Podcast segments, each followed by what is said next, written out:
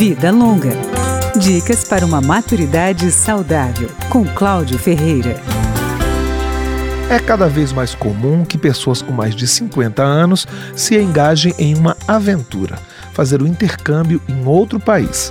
Marisa Naspolini, que comanda uma agência em Florianópolis, diz que para os mais velhos, o que conta não é nem o destino e nem o tipo de aula, mas uma experiência diferente como curso de idioma combinado com gastronomia, fotografia ou safari, por exemplo. Essa possibilidade de combinação, de ter uma imersão maior na cultura local através de uma outra prática, de uma outra atividade, acaba sendo o que as pessoas mais velhas mais procuram, entende? Maris explica que em alguns países as escolas reservam turmas para maiores de 30, de 40 ou de 50 anos. Malta, Irlanda, França, Espanha, Equador e México estão na lista.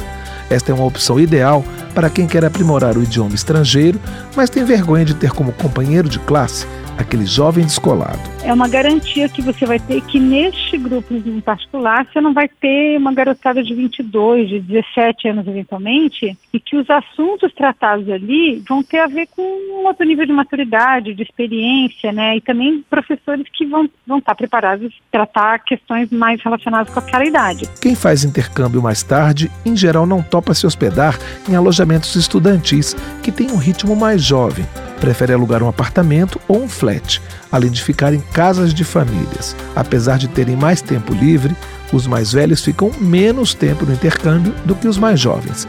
Eles viajam sozinhos ou com amigos. Normalmente, a viagem de intercâmbio não é a primeira ida ao exterior do estudante sênior. Ele gosta de estar ligado a uma escola, ter uma rotina, mas sem a sucessão de horários marcados de uma excursão. Alguns escolhem cursos na sua área de atuação. Um advogado experiente, por exemplo, vai estudar direito no interior da Inglaterra uma oportunidade que ainda pode contribuir mesmo com uma carreira longa e consolidada. Vida Longa, com Cláudio Ferreira.